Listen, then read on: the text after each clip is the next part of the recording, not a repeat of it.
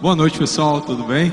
Abram a Bíblia de vocês aí em Apocalipse capítulo 21. Quem achou que a gente ia começar a ver treta aqui, né? Cavalo, amarelo, vermelho, não sei o que, se enganou.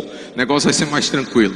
Pessoal, quando a gente lê, normalmente a gente ouve falar do, do livro de Apocalipse, a gente começa a ter um medo. A gente tem medo do livro de Apocalipse. É interessante que esse texto que a gente leu aqui, ele apresenta uma palavra de esperança de esperança aos discípulos de, de Cristo, aos filhos de Deus, porque mesmo diante de tantas dificuldades que nós podemos encontrar no nosso dia a dia, na nossa vida, nós podemos ter a feliz expectativa, a esperança de que a nossa fé em Jesus Cristo e o Espírito Santo que habita em nós, ele nos dá a garantia que após a morte física nós herdaremos um lar no céu. Isso é o que o texto bíblico fala. E é interessante que a gente encontra também Paulo falando, pois a nossa leve e momentânea tribulação enfrentadas agora está produzindo para nós uma glória muito maior que todas as angústias e durará para sempre.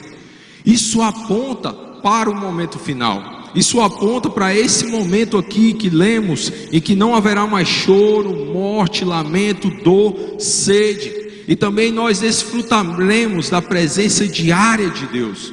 E todo o sofrimento da nossa vida, ele vai ficar para trás. Essa é a mensagem de esperança que nós podemos ver. E é interessante que quando a gente olha para Apocalipse, a gente vê aquele monte de cavalo ali do Apocalipse, fome, guerra, terremoto, fala um monte de coisa, a gente fica assim assustado. E é interessante que o livro de Apocalipse, ele foi escrito pelo apóstolo João, justamente com a visão que Cristo deu a ele, por meio de visões e tudo lá na ilha de Pátio, e ele tinha um objetivo de preparar o povo de Deus para um período difícil que enfrentaria. E é interessante que ele também ele tinha uma intenção evangelística. Quer dizer, ó, enquanto a vida, a esperança, enquanto nós estamos vivos, olhem, escutem, Jesus tem algo melhor, ele tem uma esperança a nos dar. E aí a gente pode olhar e perceber que o objetivo de Cristo em apresentar essa visão a João não era trazer medo, mas sim esperança. Esperança também na certeza de que nós, como crentes, mesmo diante da perseguição, Deus fará justiça pelo seu povo, com a condenação dos nossos inimigos. Ele apresenta a esperança da recompensa de nós caminharmos com o Senhor no dia a dia. Então, quando a gente vê, a gente pode ler aqui e se assustar com as coisas, com as alegorias, mas a gente chega no capítulo 21 e a gente vê uma palavra de trazendo tanta paz, tanta esperança. E nós podemos ver que sem este livro, o Novo Testamento, ele estaria incompleto, porque não traria um final para a nossa história. E aí você pergunta, João, mas por que você está trazendo isso? Por que essa mensagem está sendo trazida essa noite? Porque a gente está num momento de caos, muitas vezes na nossa vida, muitas vezes na nossa sociedade. A gente muitas vezes conversa sobre dificuldades da nossa vida. A gente conversa sobre depressão, sobre problemas da alma, a perseguição que a gente pode sofrer por questões intelectuais. A gente aprende mais com a relação da Bíblia com a ciência para poder responder algumas questões que na faculdade pode ser levantada. O negócio não está fácil, não está moleza. Por isso que a gente precisa ter uma lembrar que a mensagem do evangelho é uma mensagem de esperança para nós. É uma mensagem que é para nos trazer paz. Nós precisamos olhar para os conflitos que nós vemos, as guerras que acontecem, os conflitos internos, intelectuais, emocionais também.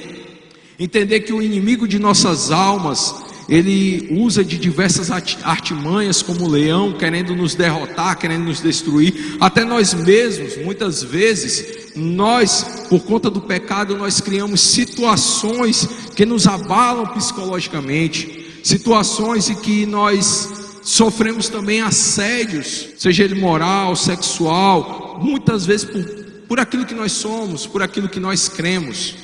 E esse é o contexto que vivemos, então nós precisamos entender que existe uma mensagem de esperança. E a gente pode começar a ver essa mensagem de esperança, essa mensagem que traz paz, dizendo assim: ó, tenham calma, Sossegue, porque essa tribulação que nós passamos, na verdade, é leve e momentânea. Nós precisamos lembrar disso diante da nossa caminhada. E quando a gente olha para o contexto, um pouco antes da, do capítulo 21 de Apocalipse, nós podemos ler nos capítulos 19 e 20 o trecho que fala sobre guerra. E fala não é sobre qualquer guerra, mas a guerra final. E logo quando a gente imagina essa guerra final, a gente imagina dois grandes exércitos. A gente imagina Jesus do lado e do outro lado a gente imagina um dragão vermelho. E também quando a gente pensa em guerra, nós pensamos que na hora do confronto haverá uma batalha entre duas tropas inimigas lutando entre si, pessoas morrendo de cada lado. Só quando a gente olha para o capítulo 19, capítulo 20 de Apocalipse, nós vemos que a pegada, o esquema é outro, bem diferente. Nós vemos o exército do mal pronto para a batalha, mas quando Jesus aparece, quando eles, por uma espada afiada que sairá da boca de Cristo para ferir com ela as nações, e também com fogo que descerá do céu e devorará os inimigos de Deus. O que eu quero mostrar para vocês é que não importa a forma de pensar como vai ser o fim, o que importa nesse momento é a gente entender que o poder de Deus é infinitamente superior ao dos nossos inimigos. Então, todos os nossos inimigos, já existe a promessa que eles serão destruídos. É essa a mensagem de esperança.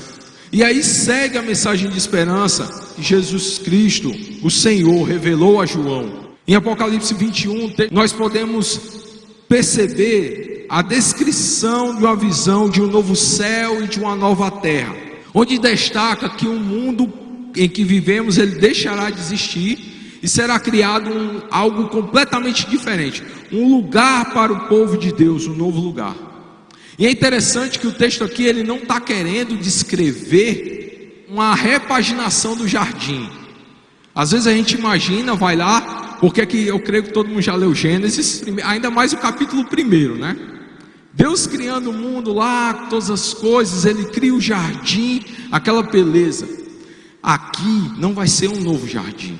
Aqui Deus não vai reconstruir o jardim para a gente viver. Ele não vai meio que dar um reset no sistema, botar algumas atualizações para melhorar o que, o que se perdeu com o pecado, não. Aqui o texto, ele, quando ele se refere a um novo céu, a nova terra, ele se refere a um projeto completamente novo. Um projeto com, com um novo caráter. E é interessante que quando a gente vai lendo o decorrer do texto, a gente pode ver uma verdadeira obra de artes. Nós podemos ver, por exemplo, no verso 18, capítulo 21, que o muro era feito de jaspe e a cidade era de ouro puro, semelhante ao vidro puro.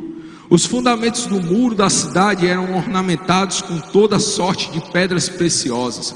Vamos lá no 21. As doze portas eram doze pérolas, cada porta feita de uma única pérola. 23 diz que a cidade não precisa de sol nem de lua para brilharem sobre ela, pois a glória de Deus a ilumina. Capítulo 22, verso 1 diz: ó, O rio da água da vida, que, claro como cristal, fluía do trono de Deus e do cordeiro, no meio da rua principal da cidade. De cada lado do rio estava a árvore da vida. Já não haverá maldição nenhuma eles verão a face de Cristo, nós veremos a face de Cristo. Eu não consigo ler isso aqui sem imaginar aqueles quadros belíssimos que a gente fica admirando, olhando os detalhes.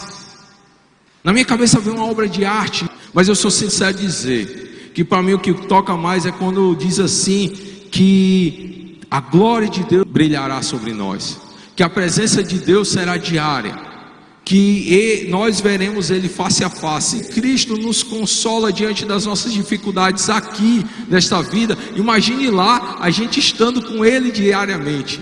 Todo aquele que reconhece que é um pecador, que confessa os seus pecados e se arrepende deles, e aceita Jesus como Senhor e Salvador, tem a garantia de viver a eternidade neste lugar tão belo. E ali será tão bom, um lugar tão bom, tão bom, tão bom, que não haverá mais morte, nem pranto, nem choro, nem dor. Deus limpará de nossos olhos toda a lágrima. Toda a tristeza, toda a tribulação que nós passamos hoje aqui, todas as dificuldades, isso vai acabar um dia. E é essa a esperança que nós, como filhos de Deus, precisamos ter. Nós precisamos entender que o nosso dia a dia, as nossas dificuldades, elas são passageiras. As dificuldades, as provações que nós passamos no dia a dia, nada se compara à eternidade que nós viveremos com Cristo. Ah, não haverá espaço para covardia, para incredulidade, para coisas abomináveis, para homicídios que a gente vê tanto no jornal, isso não acontecerá. Prostituição, feitiçaria, idolatria, mentira, depressão, suicídio, transtornos psicológicos, assédio moral e sexual, perseguição, outras coisas ruins, isso nada terá lá. Será um lugar tão bom, tão bom, que não haverá mais morte, não haverá mais choro, não haverá lágrimas, não haverá pranto, não haverá sofrimento. Deus limpará dos nossos olhos todas a lágrima. O Senhor fará nova todas as coisas e nós seremos os seus filhos ali. Isto tudo será confirmação do texto que Paulo diz também que os nossos sofrimentos atuais não podem ser comparados com a glória que em nós será revelada. Nós precisamos nos preparar para os desafios do nosso dia a dia, mas mais do que isso, nós precisamos ter esperança de que estaremos na glória com o Senhor. E nós devemos viver certos e convictos desta certeza, dessa promessa, sem desejar antecipar também a hora de ir. A minha oração é que nós não deixemos de acreditar nessa verdade, que todo o sofrimento que vivemos aqui, aqui terminará, e nós habitaremos um novo céu e uma nova terra. Amém?